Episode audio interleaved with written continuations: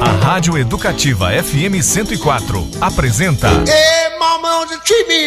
Sala de Jazz. O jazz em todas as suas vertentes. Sala de Jazz com Clayton Sales.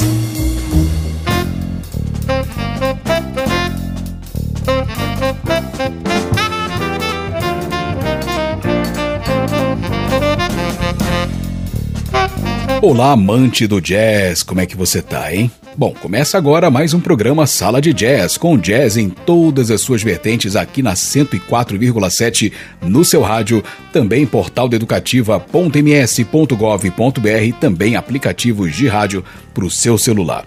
Eu sou Cleiton Sales, fico com você a partir de agora nesse programa de hoje, que destaca a trajetória de um dos mais importantes grupos do jazz brasileiro. Hoje é dia de falar sobre a banda Azimuth.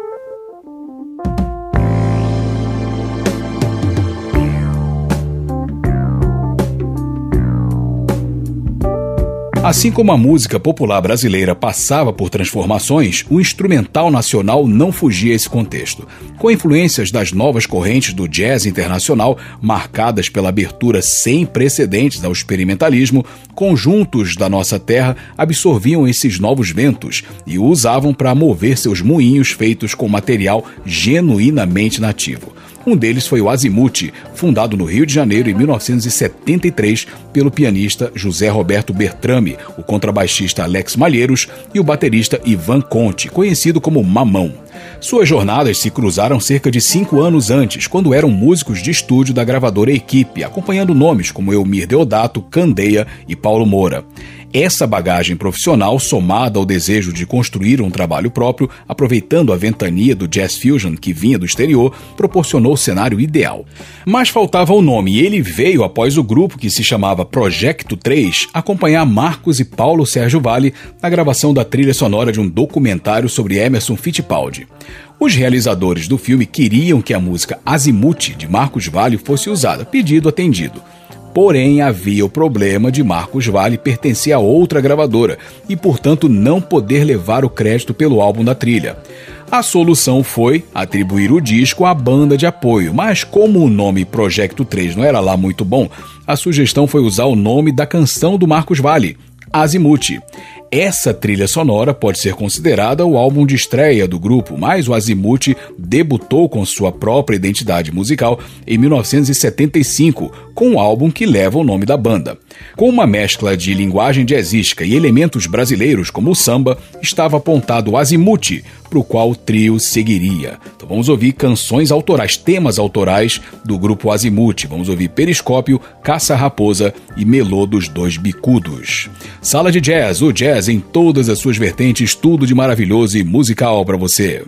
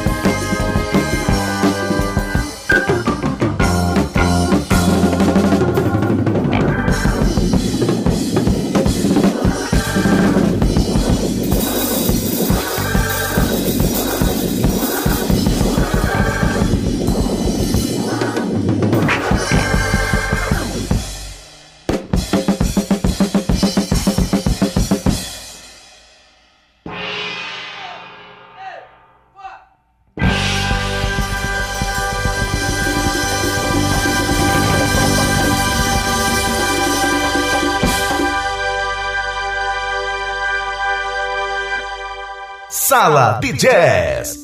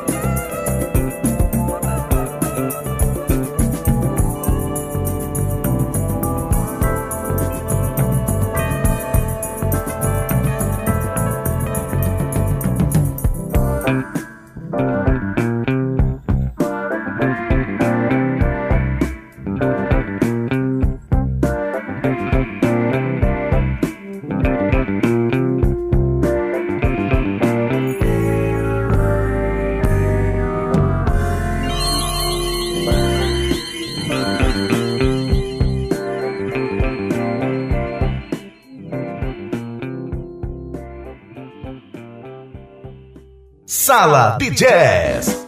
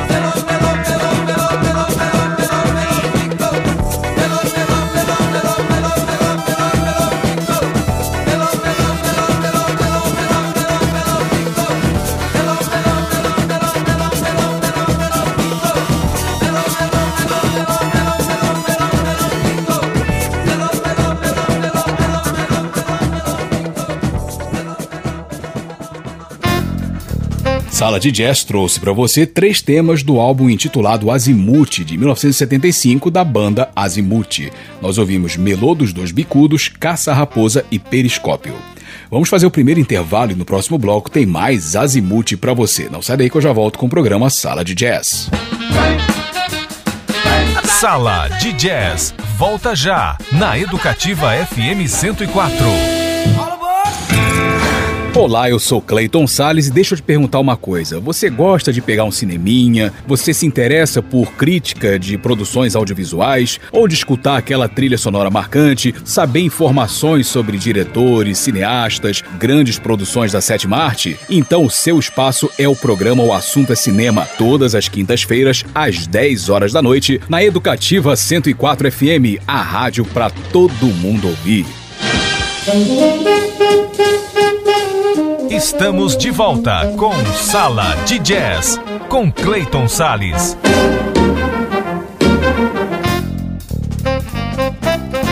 E eu estou de volta com o programa Sala de Jazz e o jazz em todas as suas vertentes aqui na sintonia da 104 FM. Programa de hoje destacando um pouquinho da obra do grupo brasileiro Azimuth. Então vamos seguir com a nossa viagem agora.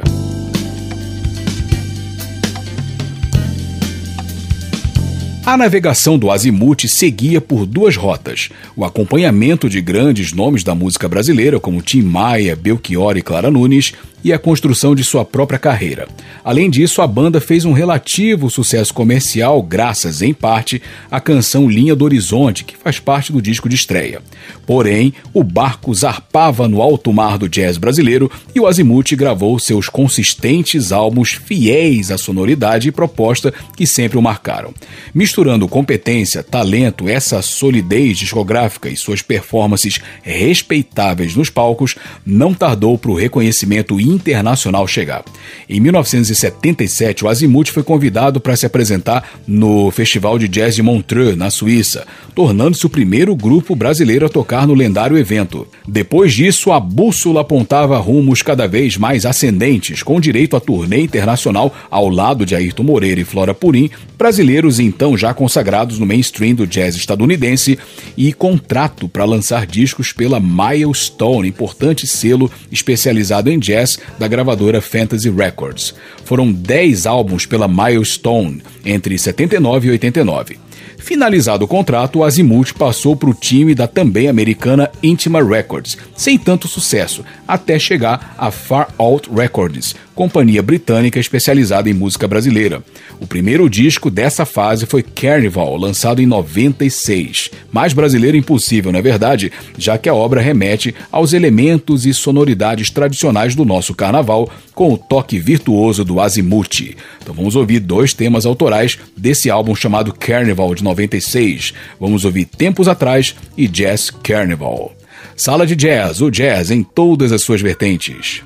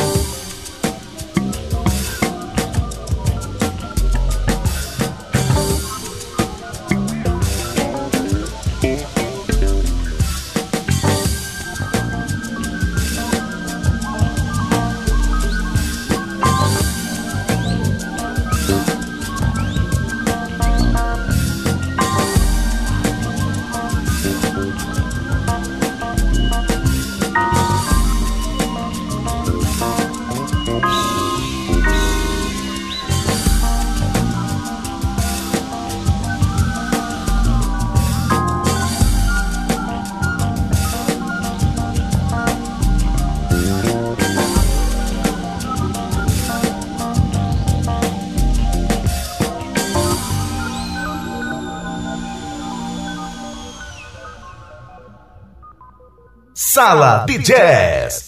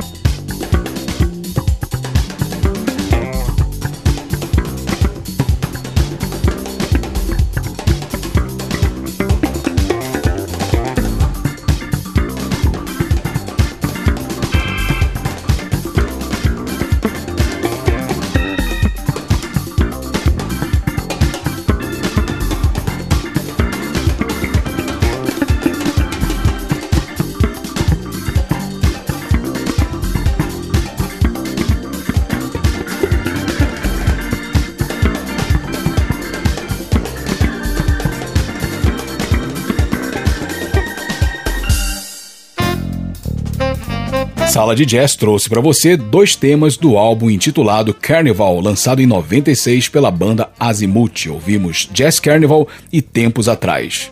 Mais um intervalinho e no próximo bloco mais Azimuth para você. Não sai daí que eu já volto com o programa Sala de Jazz.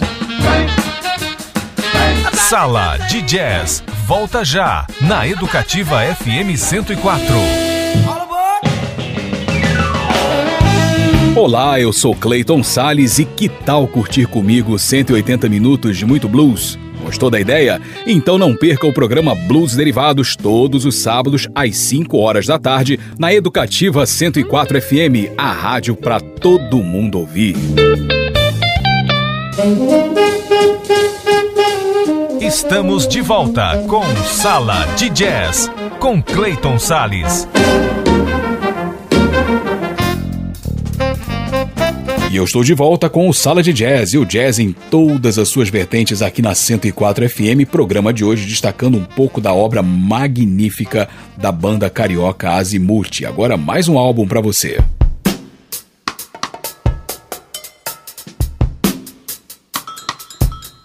As águas ficaram tormentosas para o Azimuth após o fim do contrato com a Milestone. Em 1989, o tecladista José Roberto Bertrame deixa a banda e no seu lugar entra J. Moraes, que não tarda a sair do Azimuth, sendo substituído por Marinho Boffa. O baixista Alex Malheiros também larga o grupo, entrando Adriano Gifone. Foi uma fase conturbada, mas que passou assim que a gravadora Far Out entrou em suas vidas, coincidindo com os retornos de Bertrame e Alex. Essa correção de rumo apontava para um crescimento do interesse internacional pela banda brasileira e a Far Out foi a calmaria tão esperada. A discografia do Azimuth tem 25 álbuns, o último deles foi Fênix, lançado em 2016, quatro anos após a morte de José Roberto Bertrame e com Kiko Continentino assumindo os teclados, além de Robertinho Silva na percussão e Daniel Malnick nos efeitos e sintetizadores. Com certeza, o Azimuth escreveu seu nome na história da música brasileira e conquistou o mundo com uma navegação certeira. Sua arte é cosmopolita e global, ao mesmo tempo que deixa claras suas raízes, ou seja, todos os seus azimutes levam ao Brasil. Então vamos ouvir um pouquinho de músicas de temas do álbum Fênix de 2006. Vamos ouvir Batucada em Marte de Alex Malheiros, Daniel Malnick e Ivan Conte, Corumbá de Daniel Malnick e Ivan Conte. Adorei o nome dessa música. Por que será? Porque eu sou corumbaense? Depois vamos ouvir o tema Fênix de Alex Malheiros e Daniel Malnick e Igarapé de Kiko Continentino. Tudo isso com o grupo maravilhoso, o grupo carioca Azimuth, nosso homenageado nesse programa de hoje. Programa que vai terminando. Eu sou Cleiton Sales, agradeço muito a sua audiência. Espero que você tenha curtido esse programa sobre música instrumental brasileira, sobre o Azimuth, e eu te aguardo na nossa próxima edição. Para você ouvinte, tudo de maravilhoso e musical e aquele abraço jazzístico. Tchau, tchau.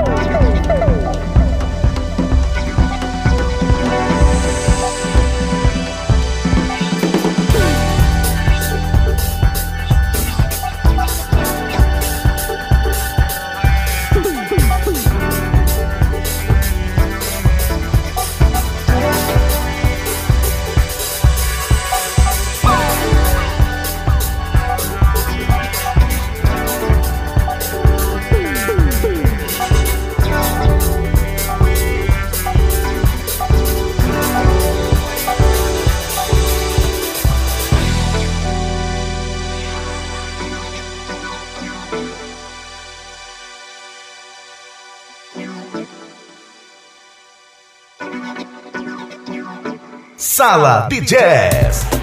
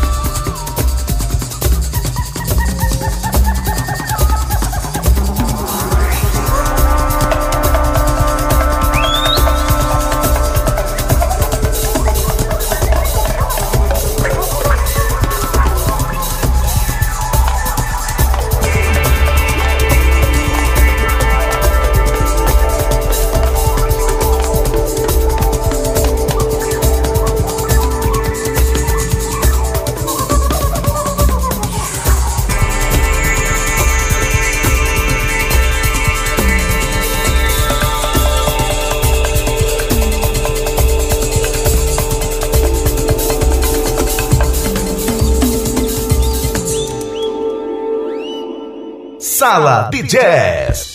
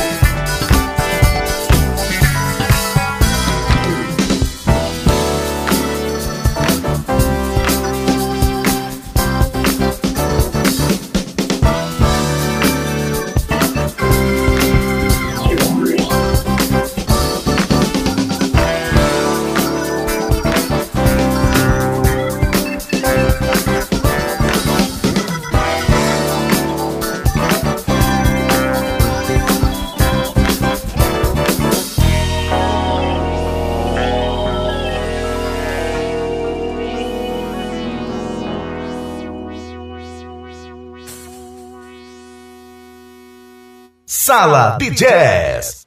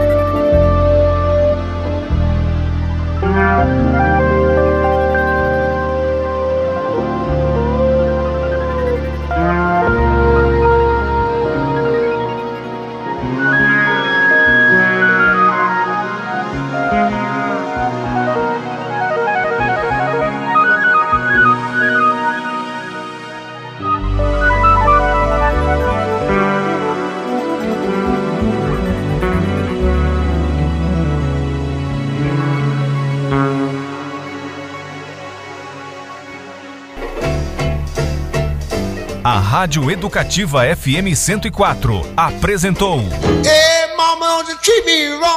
Sala de Jazz de volta no próximo sábado. Sala de Jazz aqui na Educativa 104 com Clayton Sales.